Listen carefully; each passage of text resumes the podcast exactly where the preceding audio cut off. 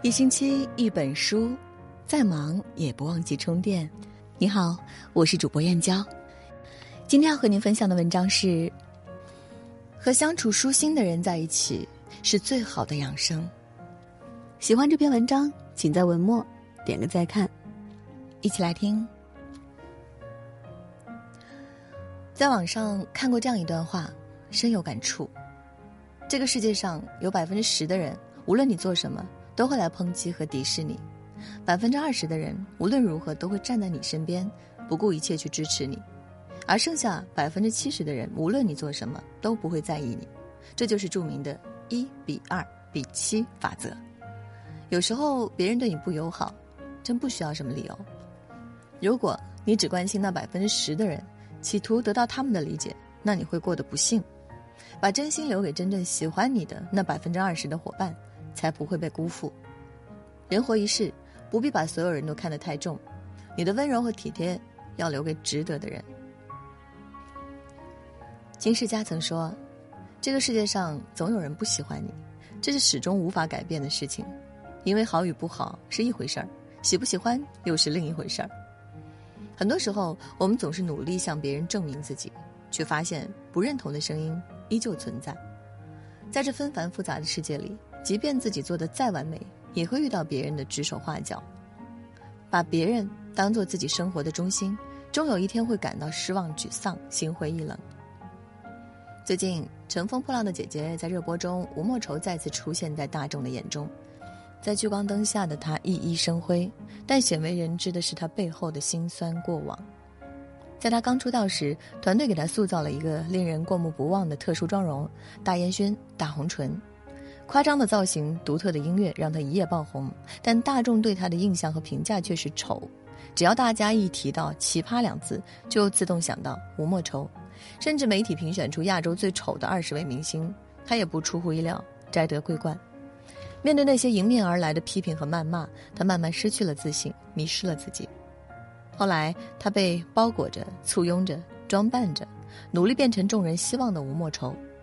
他开始做各种各样的改变，穿正常的服装，化淡妆或者素颜，唱正常的流行歌。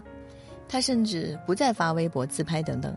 结果不喜欢、不认同的声音依旧存在。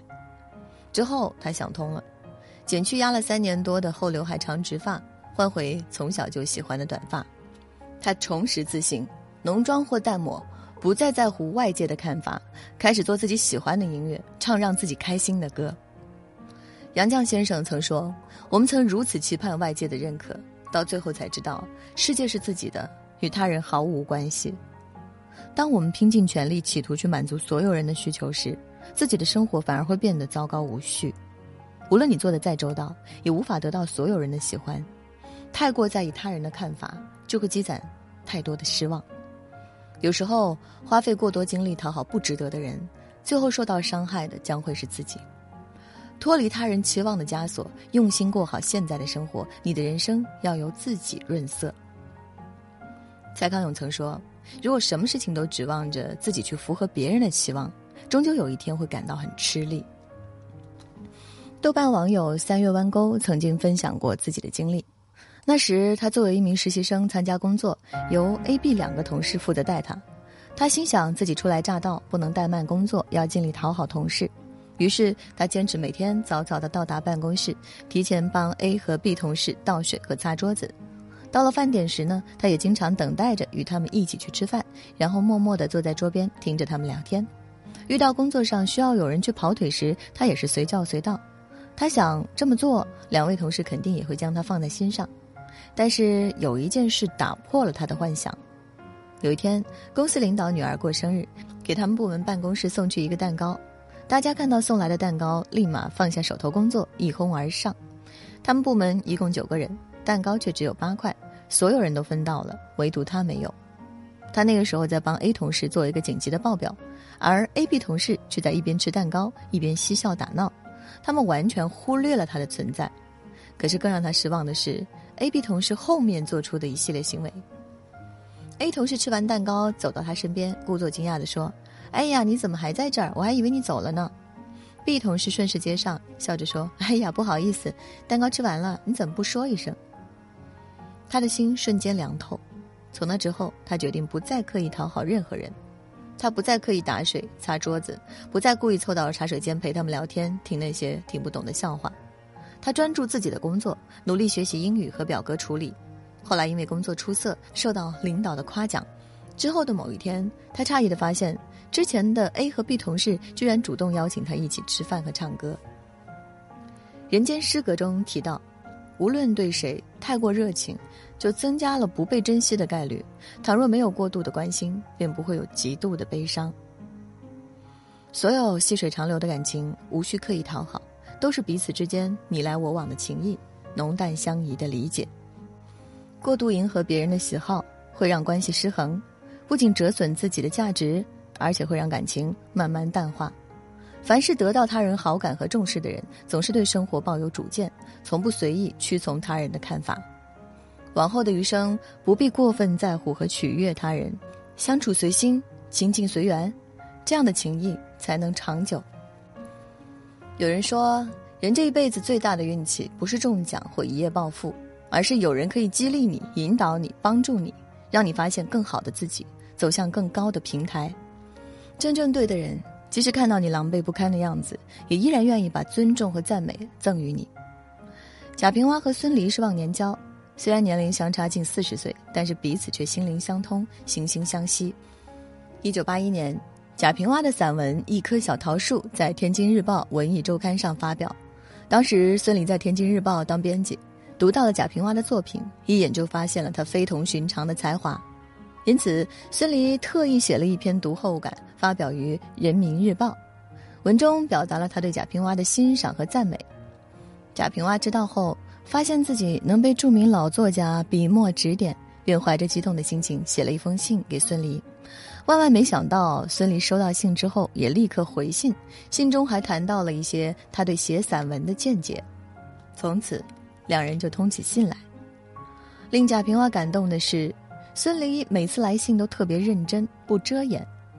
后来，贾平凹借着去领奖的机会，第一次会见孙俪，心情十分激动。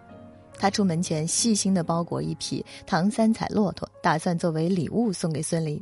没想到的是，到达地点时，他不小心将骆驼摔碎了，心里特别沮丧。见面后，他跟孙俪讲起这件事，孙俪却笑着说：“没事儿，可以交好的，文物有点破碎才更好。”拿到粘好的骆驼时，孙俪将其视为珍宝，又以骆驼为话题，为他讲解了许多为人为文的事儿。林徽因说：“只有心灵相通的人，才有共鸣看人世间的潮起潮落。”只有灵魂相近的人，才能看到彼此内心深藏的美丽。最舒服的关系是彼此坦然相对，无需隐藏自己的任何部分，做回自己想要的模样。与舒心的人相处，无需刻意逢迎，相处养心，共事放心。和这样的人在一起，从不会让你陷入自我怀疑的困境，只会给予满满的人生推力。凡是历久弥新的关系，总是能做到恰到好处的相互理解，自始至终的彼此成就。很喜欢毕淑敏说的一句话：“我们的生命不是因讨别人喜欢而存在的。每个人的喜好和秉性不同，即便付出面面俱到的努力，也难以让所有人满意。生活中有很多有意义的人和事，不要让自己拘泥于那一隅天地、一寸关系。”把自己活得肆意一点，有底气一点，勉强的事不必追逐，不喜欢你的人不必讨好，耕耘好自己的一亩三分地，珍惜好真心相待的身边人，大步向前，去做最好的自己。点个再看，保持心中热爱，不必顾虑，不必退让，未来的路上将充满惊喜。今天和大家共同分享的文章就到这里啦，感谢你的守候。如果你也喜欢我们的文章，欢迎在文章底部给我们点个再看。明天同一时间，我们不见不散。晚安，好梦。